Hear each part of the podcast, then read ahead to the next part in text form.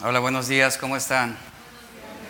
Qué gusto es poder verlos, qué gusto es poder saludarlos y, y qué gusto es que esté aquí en este lugar, que esté con nosotros adorando a Dios y ahora es el tiempo de escuchar palabra de Dios. Hoy es el cuarto tema de esta serie que se titula Fe y Orden.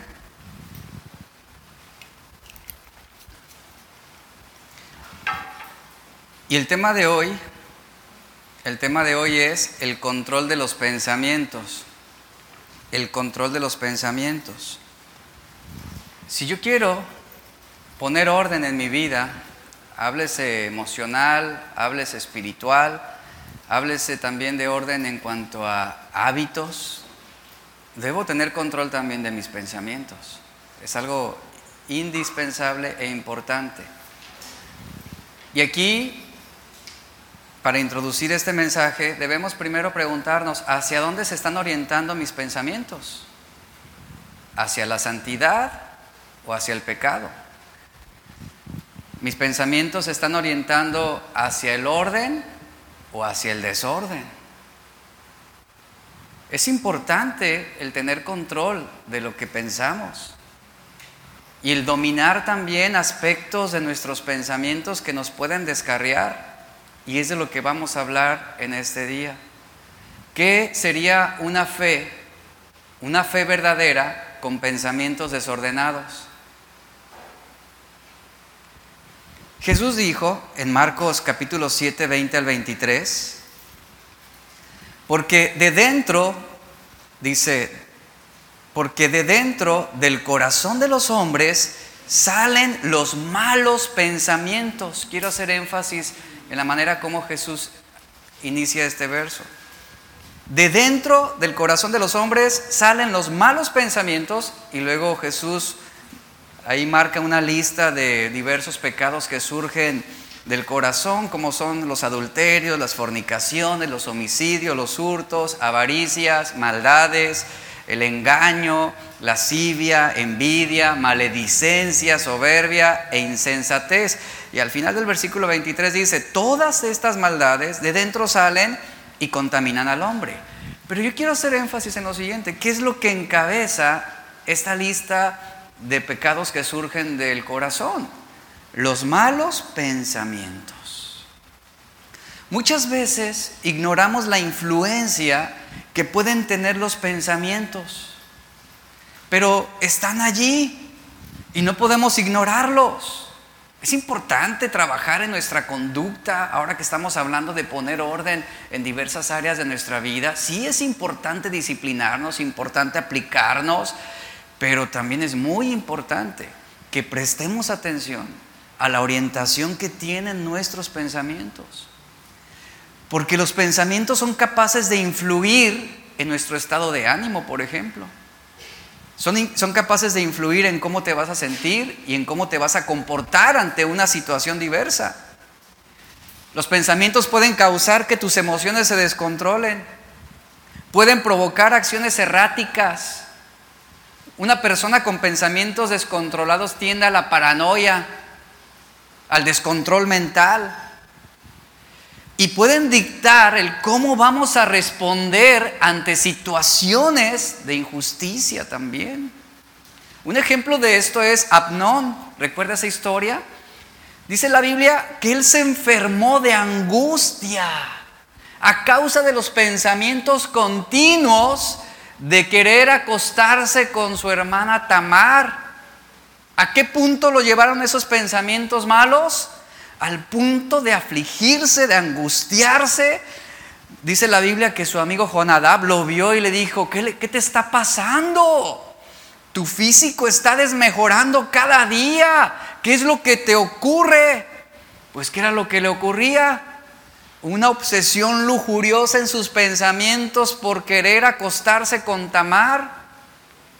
Ese es un ejemplo de cómo nuestros pensamientos pueden controlar, escuchen, nuestros comportamientos, nuestras conductas. La gente dice cosas como esta.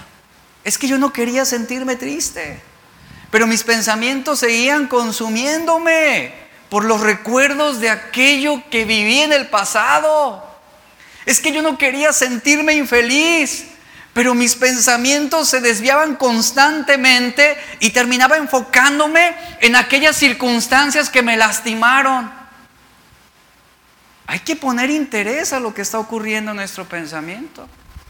En Filipenses capítulo 4, versos 7 al 8, el apóstol Pablo con respecto a qué pensar nos ayuda a ver que es posible dejar a un lado los pensamientos perjudiciales, dañinos, negativos, y, permitir que la paz de Dios guarde nuestros corazones y nuestras mentes en Cristo Jesús. Esta paz que menciona Pablo en el versículo 7 se consigue según el contexto de lo que estamos viendo aquí, porque anteriormente él habla acerca de la importancia de regocijarnos en el Señor, esta paz se consigue cuando nuestros pensamientos están inundados de todo lo que menciona el versículo 8, de todo lo que es verdadero, todo lo honesto, todo lo justo, todo lo puro, todo lo amable, todo lo que es de buen nombre. Y Pablo dice, y si hay virtud alguna, si algo digno de alabanza, ¿qué tenemos que hacer? En esto pensad. Es decir, que la orientación de nuestros pensamientos debe estar en todo esto que dice el versículo 8, todo lo bueno, todo lo que nos va a bendecir, todo aquello que es apropiado, que es correcto, que agrada a Dios. Para que nuestra fe crezca, para que nuestra fe pueda perseverar, debemos establecer orden y control en nuestros pensamientos. Para poder ordenar áreas de nuestra vida, primero debemos disciplinar y controlar nuestros pensamientos. Por ejemplo, hay personas que dicen, ¿para qué limpiar mi casa si se va a ensuciar? ¿Qué habrá en sus pensamientos? ¿Cómo estarán sus pensamientos? Todo surge de la manera que estamos pensando. Y por nuestra mente, dicen los estudiosos, que por nuestra mente pueden pasar entre 600, escuche, y 800 ideas o imágenes por minuto. Y con estas ideas o imágenes podemos elaborar entre 40 y 70 pensamientos por minuto. ¿Sabe a qué equivale esto? A un pensamiento por cada segundo. Y según las estadísticas, el 80% de nuestros pensamientos se inclinan hacia lo indebido, hacia lo malo, hacia lo sensual, hacia lo perjudicial. Esto es preocupante y debemos poner atención a lo que está sucediendo aquí en nuestra mente. Martín Lutero decía, yo no puedo evitar que las aves vuelen sobre mi cabeza, pero sí puedo evitar que hagan un nido arriba de mi cabeza. Eso sí puedo evitar. La ciencia médica ha demostrado que entre el 40% y el 60% de nuestros malestares físicos es el producto de pensamientos que no tienen control. Si nuestra mente se llena con la información equivocada, ¿cuál va a ser el resultado? Yo voy a interpretar erradamente todas las cosas o las situaciones. Ese entendimiento distorsionado va a mover equivocadamente mis emociones y esas emociones que ya están fuera de lugar, fuera de contexto, harán que mi voluntad, es decir, mi capacidad para decidir, pierda, pierda una orientación correcta, pierda discernimiento. La neurociencia fue algo que toqué la semana pasada, que estudia el sistema nervioso, la estructura, el cómo funciona, el cómo opera, demuestra que una persona por lo que piensa, es decir, por lo que alberga en sus pensamientos, eso es lo que va a influir sobre su organismo.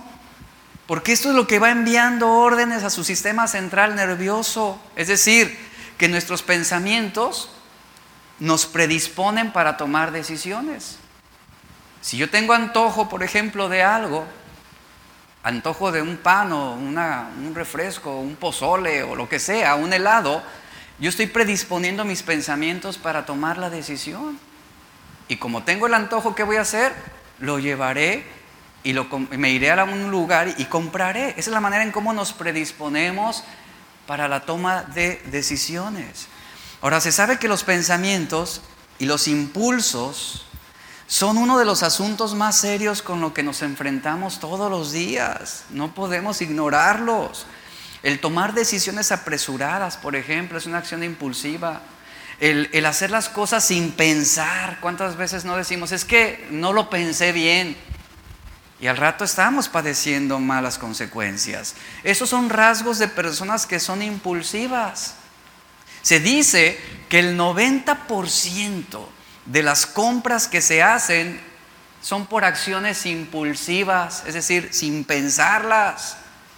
¿Se han dado cuenta la frecuencia con la que las personas devuelven un producto porque descubrió que no era tan necesario como pensaba? Yo creo que todos hemos caído también en este mal hábito del consumismo. Y la persona tiene que aprender entonces a manejar esos pensamientos para poder equilibrar sus emociones y mantener acertadamente sus decisiones de acuerdo al contexto que requiere cada elección que hacemos. ¿Usted por qué cree que una compañía invierte 5 millones de dólares por un spot publicitario de apenas fracciones de segundos en el Super Bowl? ¿Por qué lo hacen? Hay una técnica de investigación que se conoce como el test de asociación implícita y los datos que estos tests arrojan sobre la forma de pensar individual y colectiva de una persona o de un grupo permiten a los publicistas realizar campañas que apelen directamente a nuestra conciencia, pero también a nuestro subconsciente, promoviendo tendencias e ideas que toman lugar en la mente, vea, todo eso, esos 5 millones de dólares se invierten para que esas ideas tomen un control de nuestros pensamientos. Y de esta forma puedan modificar nuestro comportamiento de consumo y la preferencia que los consumidores tienen. Eso es algo interesante. Es decir, un eslogan que, podría, que podríamos aplicar a, esta, a estas estrategias es el siguiente, si captas su atención, vas a controlar sus decisiones. Eso fue lo que sucedió en el Edén y ahorita lo vamos a mencionar. Por ejemplo, muchos productos light captan el interés del consumidor por cambiar su estilo de vida, haciéndolo creer engañosamente que es la manera más fácil de poder mantener una vida saludable y tener un cuerpo, un cuerpo esbelto. Pero lo cierto es que esto es una publicidad engañosa que tiene riesgos, pero que queda sentada primeramente en la mente del consumidor. Y el consumidor que hace se la cree y está convencido de que está viviendo y alimentándose saludablemente cuando no es así. Entonces vea cómo todo comienza con nuestros pensamientos.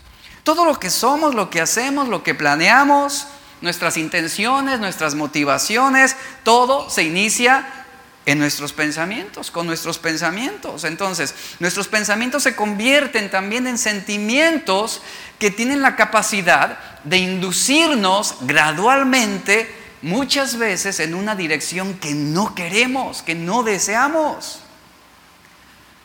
Déjeme ilustrárselo de esta manera. El impacto creado por un cambio en nuestros pensamientos, sean buenos o sean malos, es similar al efecto que provoca alterar la ruta de un avión apenas unos cuantos grados. Imagina que tú estás volando, por ejemplo, de Los Ángeles a la ciudad de Nueva York.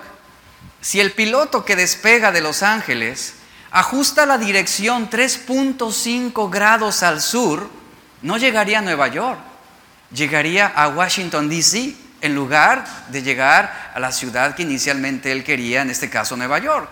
Ese pequeño cambio, aparentemente insignificante, apenas se notaría durante el despegue. Y la punta del avión apenas si se movería un par de metros. Pero si la distancia se magnifica o se prolonga durante el vuelo, ese pequeño cambio hará que el avión termine en un lugar que está a cientos de kilómetros del destino original. Del mismo modo, pequeños cambios en nuestros pensamientos cotidianos, en este caso para ordenar nuestra vida, pueden conducir nuestra vida al destino que nosotros deseamos. Y es importante establecer cambios, es importante tener control de lo que estamos nosotros permitiendo en nuestra mente. Si continuamente estamos aceptando formas equivocadas de pensar, ¿cuál va a ser el resultado? Ahora, a través del sistema en el que vivimos en el mundo, a través de la televisión, de series, de, redes sociales, realmente todo contribuye para sembrar en nuestra mente sistemas equivocados de pensamiento. Y a veces son cosas que ya permitimos. Permitimos pensamientos negativos, críticos, impíos, sensuales, inmorales. ¿Qué está, qué está sucediendo? Poco a poco estamos desviándonos de nuestra ruta por lo que estamos permitiendo que influya en nuestra mente. Ahora, cientos de miles de pensamientos están pasando por nuestra mente cada día, cada día, cada día. Ahora, añada esto, y según los, los que estudian, eh, los, los neurólogos dicen que el 80% de nuestros pensamientos tienen inclinación hacia lo indebido, urge Urge que tomemos control de lo que estamos pensando, porque cada pensamiento, por insignificante que sea, está orientando nuestros sentidos sobre una dirección que no queremos o que no deseamos, si en este caso son malos deseos. Ahora, esto que le hablo acerca de la manera como funciona y cómo trabaja la mente humana, hablando del órgano, el cerebro, eso también tiene una respuesta fisiológica y hay que entenderlo. Porque no solamente estamos constituidos de un ser espiritual, sino también de un ser físico y un ser emocional. Entonces, la, respuesta fisiológica a lo que ocurre en nuestro cerebro es la siguiente. El cerebro tiene una cualidad que, que se llama o se conoce como neuroplasticidad. ¿Qué es esto? Esto es la capacidad del sistema nervioso para cambiar su estructura y su funcionamiento a lo largo de la vida, dependiendo de cada situación o cada circunstancia. Y esto, esto es la capacidad que tiene el sistema nervioso. Y como reacción, escuche, al entorno en el que nos estamos moviendo, el cerebro, el sistema nervioso va a responder, se va a adaptar. Esto significa que si nosotros decidimos enfocarnos en algo, sea bueno, sea malo, sea negativo, sea positivo, hablando por ejemplo como pensamientos carnales, egoístas, sensuales, o también enfocarnos en cosas como puede ser un deporte, la televisión, redes sociales, un café con pan, redes, de un refresco, un pastel, una pizza, una hamburguesa. ¿Qué es lo que está ocurriendo aquí? Nuestro cerebro en base a ese pensamiento en el cual estamos enfocándonos, esa neuroplasticidad logra que nuestro cerebro se va moldeando a sí mismo para funcionar, para orientarse y dirigirse hacia esas cosas. Es decir, muchos comportamientos humanos tienen este ciclo. Es común que tú decidas lo que tienes que hacer con base a los pensamientos que están orientando tus emociones, como sucedió con Eva. ¿Hacia dónde orientó su pensamiento? Hacia el fruto prohibido. ¿Y qué sucedió? Sus emociones se descontrolaron y finalmente tomó la decisión. Entonces, como pensamos, dice la Biblia, como pensamos es como vivimos. Y eso es una realidad que no podemos ignorar. Y como respuesta a lo que la Biblia dice está Romanos capítulo 8, versos 5 al 6 sobre este punto que dice, porque los que son de la carne, ¿qué hacen? Dígalo, los que son de la carne piensan en las cosas de la carne, pero los que son del Espíritu piensan en las cosas del Espíritu, es decir, van orientándose hacia esos pensamientos carnales, van orientando su vida hacia esos pensamientos eh, indebidos si, piensan en las cosas de la carne en la versión, otra versión, este versículo de Romanos 8, 5 al 6 se lee así. Por lo tanto, dice, permitir que la naturaleza pecaminosa les controle la mente, así lo dice esta versión, vuelvo a leerlo, permitir que la naturaleza pecaminosa les controle la mente llevará a la muerte, pero permitir que el espíritu les controle la mente les lleva a la vida y a la paz. Muy claro lo que la Biblia está señalando. Y esto confirma lo que la respuesta fisiológica que nuestro cerebro tiene hacia el entorno en el que nos estamos moviendo o en el que estamos desarrollándonos. Entonces, qué importante es aprender a ordenar nuestra vida. ¿Y de qué manera ordenamos nuestra vida cambiando nuestra manera de pensar? Por ejemplo, Romanos 12.2, acompáñeme por favor, haremos lectura de este versículo. Romanos 12.2.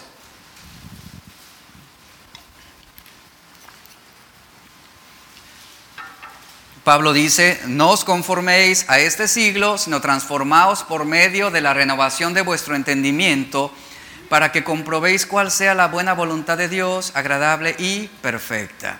Aquí palabras importantes, no, no os conforméis, dice, sino transformaos por medio, dice, de la renovación de nuestro entendimiento. La versión traducción viviente cita este versículo de esta manera. Dice, no imiten las conductas ni las costumbres de este mundo. Hago énfasis en lo siguiente, dice, más bien dejen que Dios los transforme en personas nuevas al cambiarles la manera de pensar entonces aprenderán a conocer la voluntad de Dios para ustedes, la cual es buena, agradable y perfecta. Note lo siguiente, la Reina Valera dice, renovación de vuestro entendimiento, la versión traducción viviente lo traduce así, al cambiarle su manera de pensar. Cuando leemos este versículo, que yo creo que todos lo conocemos, ya lo hemos mencionado en algunas otras enseñanzas, la mayoría de las veces nos concentramos en el elemento inicial del versículo que dice, no os conforméis a este mundo, es decir, no se conformen al sistema de este mundo, no sean moldeados por el mundo, lo cual establece inmediatamente en nuestro pensamiento un argumento defensivo, decir, no haré, no permitiré, no dejaré. Pero olvidamos algo importante. Olvidamos que para tener hábitos que puedan frenar conductas indeseables, inmorales o malas costumbres, debemos primero permitir que Dios cambie nuestra manera de pensar. Es importante cambiar nuestra conducta, obviamente. Pero es más importante que cambie la manera en cómo estamos pensando, porque esa va a ser la causa para que tengamos una buena conducta. Muchos cristianos se esfuerzan por cambiar su conducta, pero sus pensamientos son inmorales. ¿Qué resultado habrá a la larga, a largo plazo? Obviamente sus pensamientos van a volver a que ellos reincidan en conductas indebidas. Y nos ocupamos demasiado en la conducta y descuidamos la intención de la mente. Este es el motivo por el cual muchas veces nos vemos incapacitados y frustrados porque decimos, es que no puedo cambiar. No puedes cambiar porque estás, sobreenfatizando tu esfuerzo en la conducta y no en el orden de tus pensamientos. Entonces, no se trata simplemente de un cambio de conducta o de comportamiento. El orden comienza cuando permitimos que Dios cambie la manera en cómo estamos pensando. Porque nuestros pensamientos van a influir en las emociones y nuestras emociones van a influir también en nuestra conducta. Y de esta manera habrá orden en cada área de nuestra vida. Desde esta perspectiva bíblica, déjeme mencionarle algo. La mente no tiene poder, como algunos argumentan. La mente no tiene poder. Por ejemplo, hay grupos cristianos, sobre todo la teología de la prosperidad, que argumenta que sí, que solamente tú visualiza, tú declara y, y, tú vas a lograr las cosas. No, escuche, la mente, bíblicamente, la mente no tiene poder. Aunque la Biblia dice que la mente sí posee la capacidad, escuche, la capacidad de que nuestros pensamientos puedan influir en nuestras emociones y en nuestra conducta. Una cosa es decir que la mente tiene poder, otra cosa es decir que la mente tiene la capacidad de influir. Y esto, último es una verdad. Por ejemplo, la metafísica establece que debemos tener pensamientos positivos para alcanzar algo. Y la metafísica misma afirma que a través del pensamiento tú puedes crear una nueva realidad. Ese es un asunto totalmente contrario a lo que las escrituras nos enseñan. Esto es lo que enseña la metafísica, pero escuche, la Biblia nos instruye que si queremos cambiar, debe cambiar nuestra manera de pensar. ¿Y de qué manera va a cambiar nuestra mente? A través de llenarla con la palabra de Dios, inundarla de las verdades de Dios, para que nuestros pensamientos puedan ser transformados por ella y así nuestras emociones puedan sujetarse a su voluntad. Vemos cómo Dios, entonces, está más interesado en cambiar tu mente que en cambiar tus circunstancias. Y la gran mayoría de nuestras oraciones se apegan a decirle a Dios, cambia mis circunstancias. Buscamos a Dios para que Él cambie, por ejemplo, que cambie, que quite nuestros problemas, para que Él quite nuestro dolor, para que Él sane nuestra enfermedad, para que Él erradique toda angustia, toda enfermedad, todo desorden. Es fácil, es fácil orar y pedirle a Dios que Él cambie nuestras circunstancias. Pero escuche, de nada servirá que nuestras circunstancias sean mejores si nuestros pensamientos están sin control, si nuestros pensamientos están desordenados. Todo cambio en nuestra vida comienza no cuando mejora nuestra circunstancia, sino cuando ocurre un cambio en tu mente y en tu corazón. El cambio comienza hasta que tus, hasta que tus, pensamientos, tus pensamientos comienzan a cambiar. Hablando sobre este aspecto de cambiar nuestras circunstancias, es como lo siguiente. ¿De qué sirve, por ejemplo, que alguien vaya a tu casa y te diga, te la voy a limpiar completamente? Todo, voy a hacer una limpieza general de tu casa. Sería fascinante. Ah, sí, qué buena, qué bendición. Y lo hacen, ¿no? Y te la dejan impecable como casa de catálogo, ¿no? Pero ¿de qué servirá si tu mente es descontrolada con respecto al orden? Es más, al momento en que tú la veas limpia, vas a decir, no, no me gusta. Empiezas a tirar y ensuciar cosas, ¿no? Y en cuestión de minutos, de horas, ya hay un caos. Ropa tirada, zapatos allá, ropa sucia, trastes sucios. Todo comienza con la manera como pensamos. El orden comienza aquí. Allí es donde debemos comenzar a disciplinarnos. Entonces vemos cómo Dios está más interesado en transformar nuestra mente para que pueda influir sobre nuestra conducta, sobre nuestros comportamientos. En las últimas décadas los científicos han comenzado a determinar la conexión entre nuestros pensamientos, nuestros sentimientos y nuestros comportamientos. Para la ciencia pudiera ser algo relativamente nuevo, pero no para la palabra de Dios, porque la Biblia nos dice que lo cognitivo influye en lo conductual, es decir, lo que pensamos va a influir en lo que hacemos. Y eso significa que de lo que esté llena nuestra mente es lo que va a influir en nuestra conducta. Y la conducta del ser humano siempre está modificándose de una situación a otra, de un momento a otro, de un, de un, segundo a otro. Lo que pensamos, lo que sentimos, lo que creemos, dice la Biblia, va a influir directamente sobre lo que haremos. Dice una frase lo siguiente, si tú siembras un pensamiento vas a cosechar una acción, si tú siembras una acción vas a cosechar un hábito, si tú siembras un hábito vas a cosechar un carácter, si tú siembras un carácter vas a cosechar un destino. Y los malos pensamientos de esta manera sientan las bases para la gran mayoría de los pecados en nuestra vida. Todo surge aquí.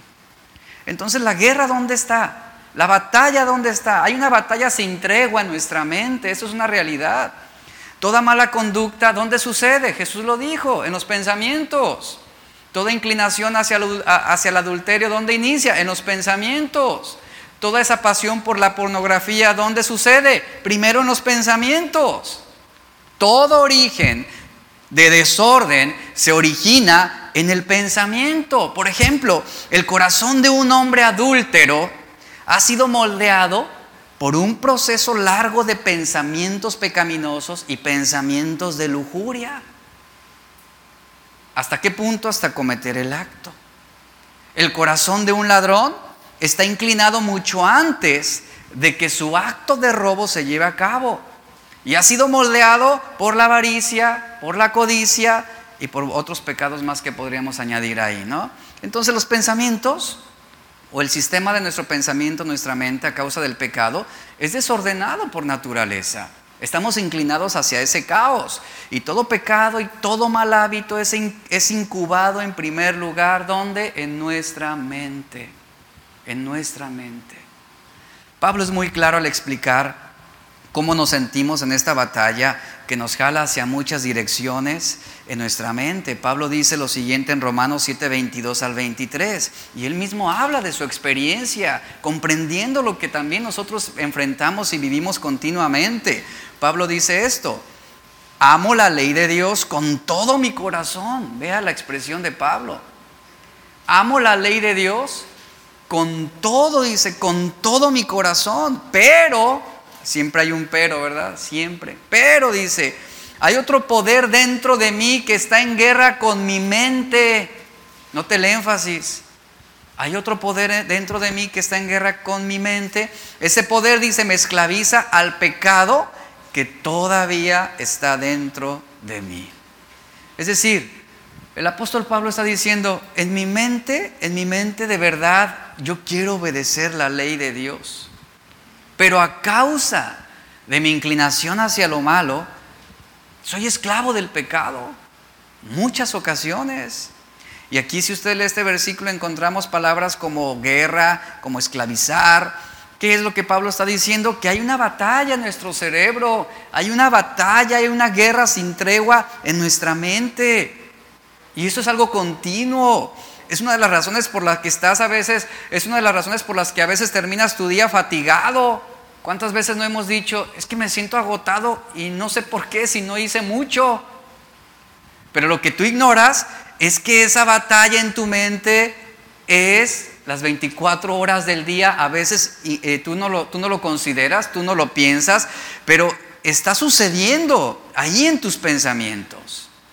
Esa es la razón por la que mentalmente Tú puedes terminar fatigado durante el día por esa batalla que está ocurriendo ahí, las 24 horas del día.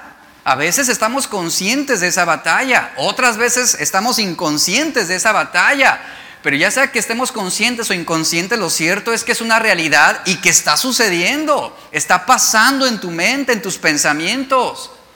Y la razón por la cual esa batalla está sucediendo en tu cerebro es porque quiere tomar dominio de ti, es porque quiere tomar control de ti, es porque quiere debilitarte. Y esa es la razón por la cual es tan intensa, aunque, aunque no estemos conscientes de que esté sucediendo. Y ahí está tu cerebro, ahí está tu mente. Y en términos contables, tu mente, tus pensamientos, es tu mayor activo y Satanás lo sabe perfectamente bien. Satanás quiere controlar tu mente. El mundo quiere controlar tu mente. Los anuncios publicitarios quieren controlar la manera como piensas. Ahí está esa batalla. Una batalla de diferentes vertientes que buscan tomar el control en la manera en que piensas. ¿Por qué? ¿Por qué ese, e, e, esa, esa guerra? ¿Por qué ese afán por querer controlar lo que pensamos? Porque lo que atrae tu atención eso es lo que te va a controlar. Y Satanás lo sabe perfectamente bien. Un ejemplo de esto lo leemos en el Edén, Génesis 3, 1 al 6. Vamos a leer solamente, hoy vamos a leer esta primera parte que tiene que ver con los pensamientos. Después hablaremos, la próxima semana hablaremos sobre las emociones y después acerca de, de la importancia también de ordenar nuestras decisiones. Génesis 3, 1 al 6, vamos a ver, dice, pero la serpiente era astuta más que todos los animales del campo que Jehová Dios había hecho, la cual dijo a la mujer, con que Dios os ha dicho, no comáis de todo árbol del huerto. Y la mujer respondió a la serpiente, del fruto de los árboles del huerto podemos comer, pero del fruto del árbol que está en medio del huerto, dijo Dios, no comerás de él, ni le tocarás para que no mueras. Entonces la serpiente dijo a la mujer, y note ahí el argumento. El argumento es, no morirás. ¿Qué era lo que la, mujer estaba convencida en su pensamiento de que moriría? La palabra de Dios, Dios mismo le había dicho, el día que tú comas de ese huerto, ciertamente que le dijo Dios, morirás. ¿Y la serpiente qué hizo? No vas a morir. Note el énfasis del argumento. La serpiente está trayendo la atención de Eva. Y de esta manera es como ella termina controlando su decisión. No morirás, sino que sabe Dios que el día que comas de él, serán abiertos tus ojos y vea, y serás como Dios, sabiendo el bien y el mal. En ese momento, ¿qué estaba sucediendo en Eva? En Eva se estaban estimulando ya nuevos pensamientos orientados hacia lo indebido, hacia lo malo. La vulnerabilidad de Eva no se presentó en su conducta, ni, en sus, ni en sus emociones inicialmente, sino ¿dónde? En su mente, en sus pensamientos. Fue en sus pensamientos donde la serpiente plantó la semilla de la duda acerca de todo lo que Dios le había dicho. Tan persuasivo fue el argumento de la serpiente que logró centrar su atención de esta mujer en lo único, en lo único que ella no podía poseer, que no podía tener. ¿Y saben? Vuelvo al punto. La serpiente trajo su atención y de esta manera pudo controlar su capacidad para que ella eligiera. Eva vio el pecado como algo bueno, ve hasta qué punto llegó, trabajó en su mente. Eva vio el pecado como algo bueno al estar convencida en su mente. ¿Sabe cómo se convenció en su mente? Repitiéndose una y otra y otra y otra vez lo que la serpiente le había dicho, no vas a morir, no vas a morir. Y Eva entonces razonaba, sí es cierto, no voy a morir, no voy a morir, podré ser como Dios. Es decir, no necesitaré a Dios, podré ser autónoma, podré ser independiente. Puedo hacerlo, puedo hacerlo, no moriré. Y ahí está eh, el, pensamiento sembrado de la serpiente ahí trabajando en la mente de Eva. Y ese es el resultado, eso controló su capacidad de decisión. Eva vio el pecado ya como algo bueno, se convenció. Y al estar convencida en su mente, se formó un sistema progresivo de pensamientos eh, al punto en que Eva razonó así. El pecado, ella concluyó, el pecado no es malo y Dios no es tan bueno. Y su mente fue cautivada al grado que alteró su percepción de la realidad misma. Formó pensamientos engañosos que estaban distorsionando la verdad al pensar, al, ella concebir la idea que podría ser igual a Dios.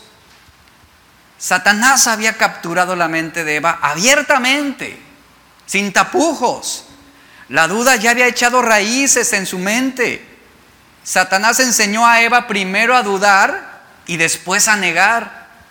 Y por medio de cuidadosas y elaboradas estrategias, vemos cómo Satanás buscará sembrar pensamientos de una manera equivocada de pensar en nosotros. Porque nuestros pensamientos están íntimamente relacionados a lo que sentimos y a lo que hacemos. Porque la manera en la que piensas afectará la manera en que actúas. Y eso es una gran verdad.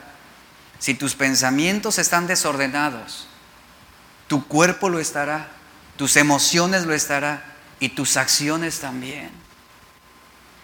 Todo comienza aquí. Todo comienza aquí. Satanás no puede controlar tus pensamientos, ¿sabía eso? Él no tiene poder, Él no es omnipotente, Él no es omnisciente, Él no es omnipresente. Y a veces le atribuimos más poder del que realmente merece.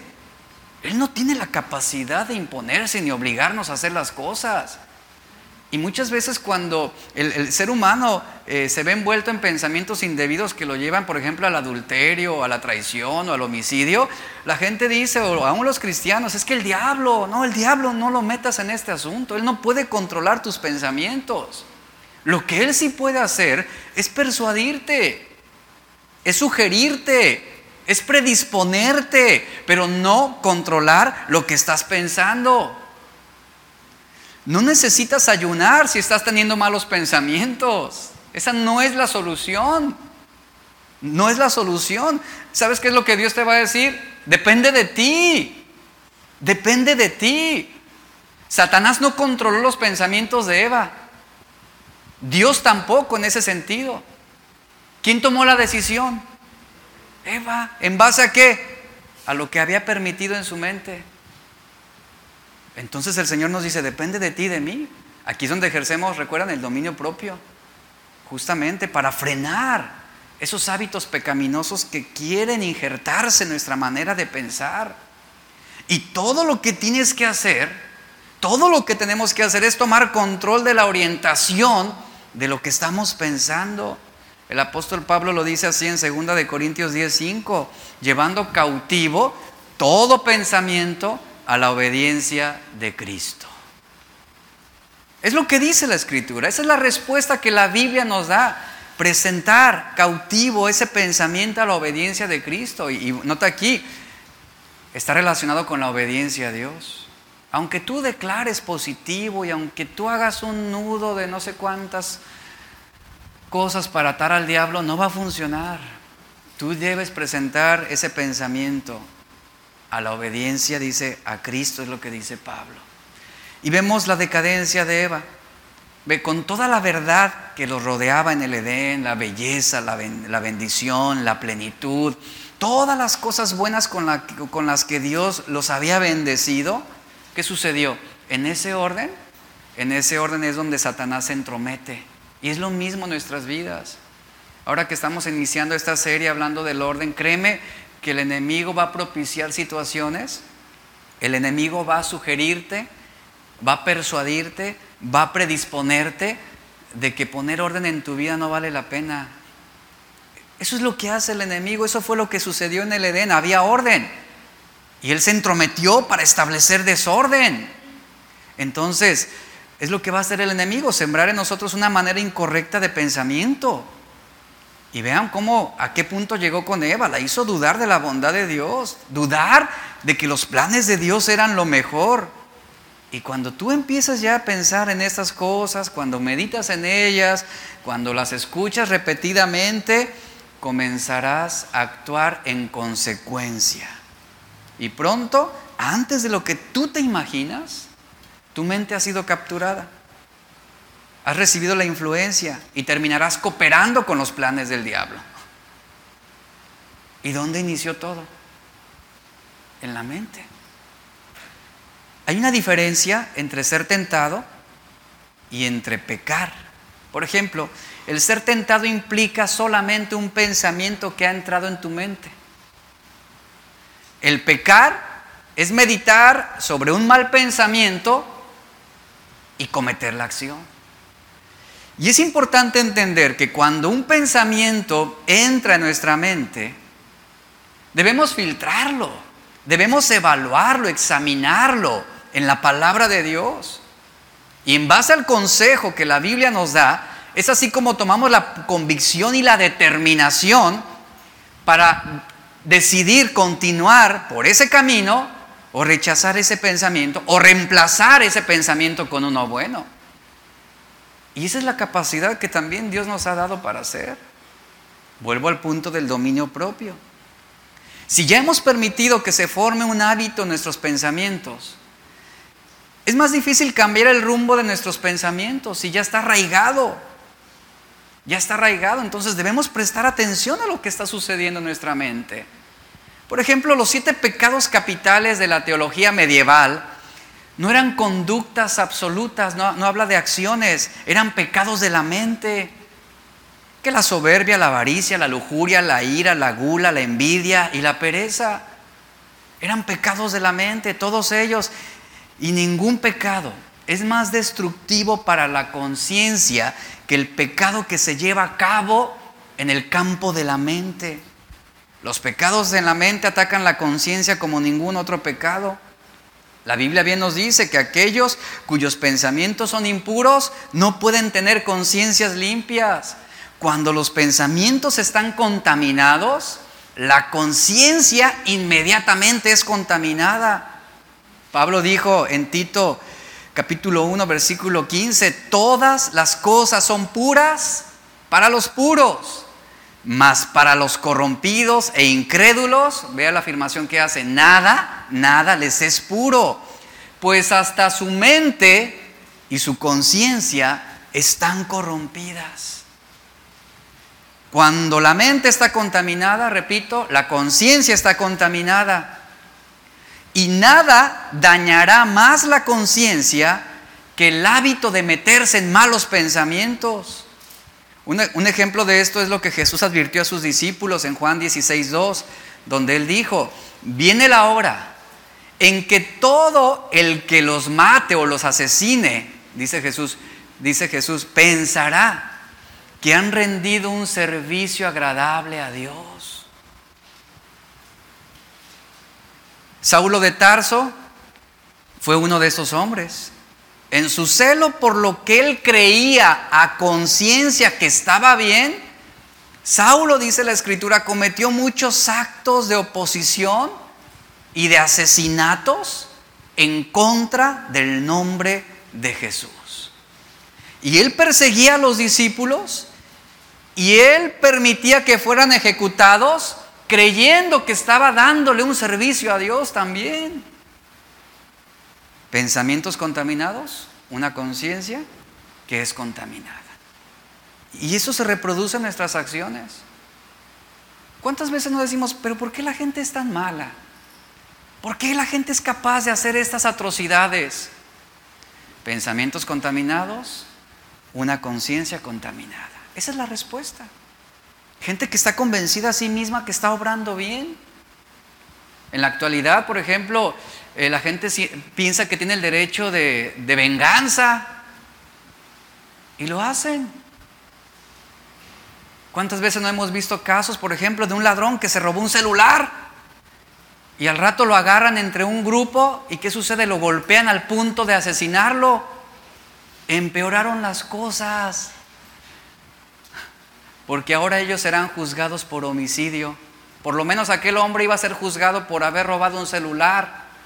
¿Se da cuenta? Pero se empeoraron las cosas. Y luego entrevistan a los, a los homicidas y dicen, se lo merecía. Pues sí, pero empeoraste la situación. Ahora tú irás a la cárcel. Y por muchos años. ¿Se da cuenta cómo la conciencia del hombre es insensible y pierde la orientación? Alguien dijo que cada pecado que cometemos, lo cometemos dos veces. Una vez en nuestros pensamientos y otra vez cuando actuamos sobre esos pensamientos. Piensen esto, es más fácil librar nuestras vidas de hábitos pecaminosos si lo atacamos a este nivel fundamental del pensamiento, en vez de esperar a que sea arraigado en nuestras vidas por nuestras acciones y luego querer intentar sacarlo. Por eso la importancia de tomar control sobre lo que estamos pensando. Porque dice la Biblia que los pensamientos van a controlar nuestra vida. Y no es un aspecto metafísico, repito es un aspecto en la manera en cómo funciona el cuerpo humano, cómo funciona nuestra mente y también la influencia del pecado también en nuestros corazones. Mis pensamientos, dice la Biblia, van a influir en mi vida. Y cada acción, cada conducta, cada comportamiento, repito esto, comienza con un pensamiento. Si no lo piensas, dice alguien, no lo vas a hacer. Piénsalo bien, sea bueno o sea malo sea bueno o sea malo. Si es un buen pensamiento, entonces irás por buen camino. Si es un mal pensamiento, entonces vas a hacer algo malo. Entonces vea cómo los pensamientos nos predisponen tanto para cosas buenas como para cosas malas. Proverbios 4:23, vamos a leer ahí, ya estoy terminando. Proverbios 4:23.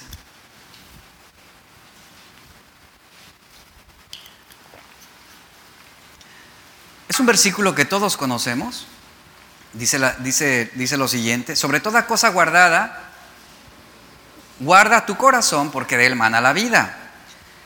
La versión palabra de Dios para todos lo traduce de esta manera. Ante todo dice, cuida tus pensamientos. La palabra corazón se vincula con la mente en el hebreo. Dice la, Dios, la versión Dios para todos, cuida tus pensamientos porque ellos controlan tu vida. La versión lenguaje actual lo traduce de esta forma. Y sobre todas las cosas, cuida tu mente porque ella es la fuente de la vida. La gente dice, solo lo pensé, no más.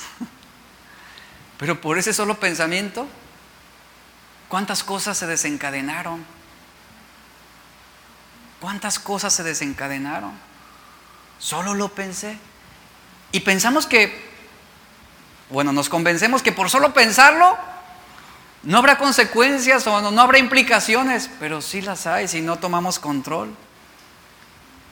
Entonces cuando la gente dice, pues es que solo lo había pensado, es que no te has dado cuenta de lo importante que es un pensamiento, de la influencia que puede tener.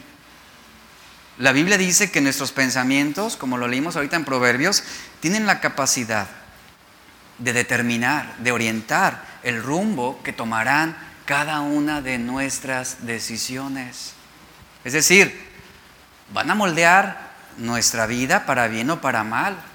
Y todo lo que se ingiere, todo lo que ingiere nuestra mente va a determinar nuestras ideas, nuestras costumbres, nuestros hábitos, nuestros valores, nuestras percepciones, nuestras opiniones, nuestros juicios.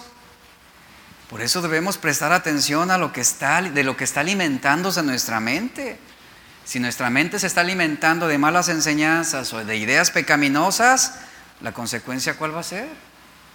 Si nuestra mente se está alimentando, por ejemplo, de buenas enseñanzas, de buenos hábitos, de cosas que, que van a traer edificación a nuestra vida, obviamente iremos por buen camino. Así que nuestro comportamiento depende enormemente de cómo nosotros estamos interpretando lo que está ocurriendo a nuestro alrededor. En una ocasión le preguntaron a un hombre que utilizaba silla de ruedas, él había quedado paralítico, y le preguntaron si era difícil para él estar confinado a una silla de ruedas. Este hombre respondió y dijo, no estoy confinado, no estoy confinado a usar mi silla de ruedas, gracias a ella soy libre. Si no fuera por la silla de ruedas, estaría condenado a vivir acostado y sin salir de mi casa. La manera como nuestros pensamientos orientan nuestras decisiones. Hablando sobre el ejercicio. Fíjese, el pensamiento de mucha gente está orientado sobre el ejercicio a lo siguiente. No, no, es algo bien extenuante, me va a desgastar, me voy a sentir cansado. Ay, no, qué flojera, dicen. Cuando deberíamos decir, necesito hacer ejercicio porque es saludable para mi cuerpo, porque va a aportar cosas buenas para mi organismo. La gente viene a la iglesia y dice, bueno, la iglesia, tengo que ir a la iglesia, tengo que cumplir con Dios, ¿no? Y ya saben el patrón de la reunión. Llego, ¿verdad? Canto, aplaudo, levanto mis manos, me siento, ofrendo, escucho, digo amén, me retiro. Ya lo hacemos como todo un ritual, cuando nuestro pensamiento debería estar orientado a decir, bueno, voy a la iglesia porque me se me ha sido dado el privilegio de poder adorar a Dios porque he sido perdonado, porque he sido salvado, porque he recibido la misericordia de Dios. Entonces, el ir a la iglesia es un privilegio para los hijos de Dios. Sirvo a Dios porque qué, qué bendición y qué privilegio ser útil en las manos del Dios omnipotente. No lo hago porque tengo que hacerlo. Lo hago porque resulta para mí ser una necesidad, algo indispensable, de lo cual no podía prescindir. La orientación de nuestros pensamientos hacia todas las cosas. Así que vemos cómo la palabra de Dios nos lleva a un nivel más profundo cuando dice, orienta tus pensamientos, guarda tus pensamientos, guarda tu corazón. Y tenemos que ser capaces de pensar con la mente de Cristo. En lugar de pensar con tu propia mente carnal, sino debemos también trabajar en pensar como Dios piensa. Y cuando nosotros pensemos como Dios piensa, entonces podremos comenzar a ordenar adecuadamente nuestras vidas en diferentes áreas. Y todo comienza con los pensamientos. Y esto no se trata de un sistema de autoayuda o motivación personal. Lo que estamos haciendo para ordenar y tomar control de nuestra mente es tomar la verdad, la palabra de Dios y empezar a transformar la manera como estamos pensando, alimentándonos de los pensamientos de Dios cautivando nuestra mente a la voluntad de Dios. Y cuando, cuando empezamos, por ejemplo, a pensar de manera incorrecta y seguimos pensando mal repetidas, repetidas veces, es como forzar un camino duro en nuestras mentes y se generan maneras defectuosas de pensamientos y esto realmente nos va a terminar desviando del propósito y de la voluntad de Dios. Así que pregúntese lo siguiente y responda esto. ¿Estoy pensando como Dios quiere que piense? ¿Estoy pensando como Dios quiere acerca, por ejemplo, de mi trabajo? ¿Estoy pensando como Dios quiere acerca de mi matrimonio? Estoy pensando como Dios quiere que piense acerca de mi actitud, por ejemplo, hacia mi esposa o hacia el esposo, hacia los hijos. Estoy pensando como Dios quiere que piense en términos de aquello con lo que estoy alimentando mi mente, como puede ser series de televisión, redes sociales, hábitos. Realmente estamos pensando como Dios quiere que pensemos con aquello o respecto a aquello que está llenando nuestra mente? Hablando de pensar, el día de hoy es muy fácil, es muy fácil poner nuestras mentes en neutro y dejarnos llevar, ¿verdad? Dejarnos llevar por todas las opciones y, y todo lo que el mundo nos ofrece. Y muchas veces decimos, voy a relajarme, voy a despejar mi mente. Pero lamentablemente despejamos nuestra mente en lo indebido. Muchas veces en el celular, vuelvo a ese punto, en redes sociales, en estar comiendo sin límites, haciendo nada. La gente dice, voy a despejar mi mente. ¿Cómo? Ah, no voy a hacer nada. Y nos relajamos sin sentido, nos relajamos sin propósito. Y la pregunta es, ¿de qué estás alimentando tu mente mientras te relajas sin sentido alguno? Pregunto. ¿Son cosas que me van a alejar de la verdad de Dios? ¿O son cosas que me van a acercar a la verdad de Dios? Dese cuenta que hasta en eso debe haber orden. ¿No es malo entretenernos? Claro que no, no es malo el tener un tiempo ahí de, de, de relajamiento, de ocio, no es malo. Pero hasta en eso debemos hacerlo con un propósito y con un sentido. De lo contrario, van a entrar a nuestro pensamiento cosas indebidas. Así es como construimos hábitos. Pensamos en tantas cosas. A veces tenemos charlas mentales todo el día, ¿cierto? Y estamos hablando solos, todos los días, en el fondo, ¿no? Profundamente. Cuando comemos, cuando eh, nos levantamos, cuando nos bañamos, cuando trabajamos, cuando vamos a la escuela, cuando estamos en el camión, cuando estamos en casa, hay siempre una charla mental. Incluso cuando estamos hablando con alguien, lo escuchas, pero tú traes acá tu propio rollo, ¿no? Mentalmente. Y en ese lapso, cientos, como lo mencioné al principio, cientos de miles de pensamientos están pasando por tu mente, por tu mente. Y cada pensamiento que tú estás repitiendo constantemente, sea bueno o sea malo, está esculpiendo tus hábitos, tus costumbres, y va a influir en tu conducta. ¿Cuál es el mayor mandamiento de todos? Jesús lo dijo. El mayor mandamiento de, de todos incluye amar a Dios con toda tu mente. Esta es una de las razones principales por las cuales Satanás está peleando por controlar lo que tú piensas, lo que, lo que está pasando por tu mente. Jesús dijo, amarás al Señor tu Dios con todo tu corazón, con toda tu alma y con toda tu mente. ¿Recuerdan que en la primera enseñanza hablamos sobre esto? Que debemos tener orden en la manera, en, lo que pensamos, orden en nuestras emociones que implica aquí el aspecto del alma y lo que decidimos, es decir, nuestra voluntad, lo que hacemos. Y vamos a ver este primer tema que tiene que ver con los pensamientos, así lo terminamos. Amarás al Señor tu Dios con todo tu corazón, con toda tu alma y con todos tus pensamientos. Y para amar a Dios con toda la mente hay que ordenar, hay que controlar lo que estamos pensando, lo que estamos permitiendo.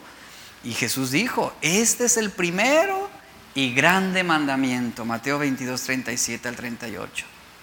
En 1 Corintios 2.16 Pablo dijo, nosotros tenemos la mente de Cristo, debemos pensar como Dios piensa.